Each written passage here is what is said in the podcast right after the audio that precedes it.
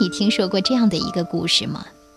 一天，一个仆人大喊家里着火了，他跑进了主人的房间。主人正在书房里思考问题，仆人的大呼小叫打断了他的思考。他不耐烦地说道：“难道你忘了我从来不过问家务事的吗？家里的事情你应该去告诉太太。”说完，他又沉浸在自己的思考之中。他是谁？他的名字叫黑格尔。黑格尔是德国著名的哲学家。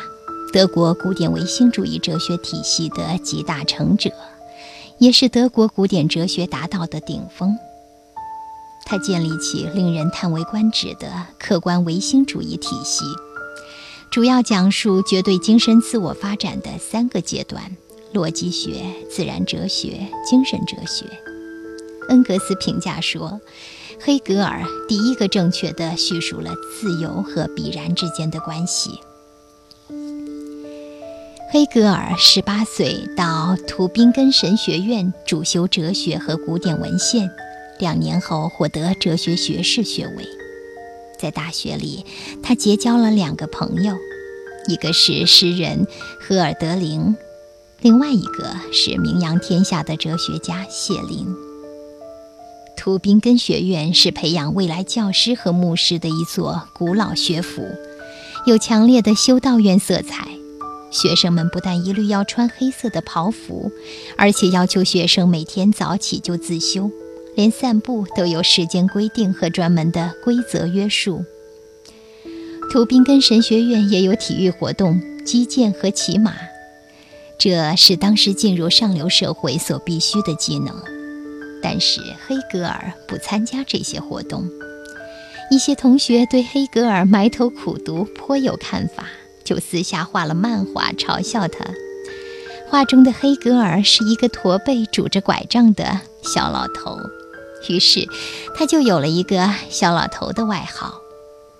大学毕业时，老师给黑格尔的评价是：对神学朝三暮四，对哲学全力以赴，擅长神学和语言，哲学才能却有限。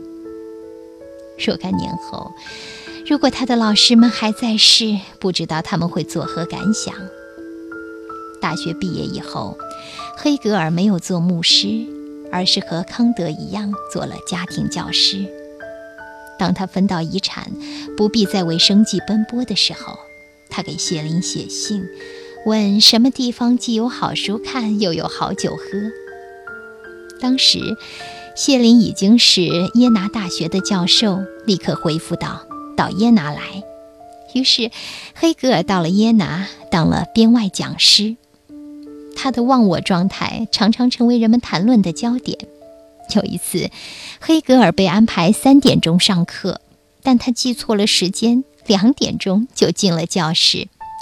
教室里坐满了另一个班的学生，黑格尔却没有留意，走上台就开始讲课。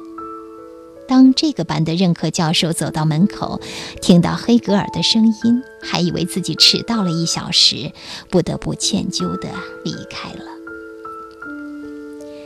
一八一六年，黑格尔到海德堡大学任教授，很快出版了《哲学全书纲要》，他的名声传到了教育大臣的耳朵里。一八一八年，他被邀请到柏林大学主持哲学讲座。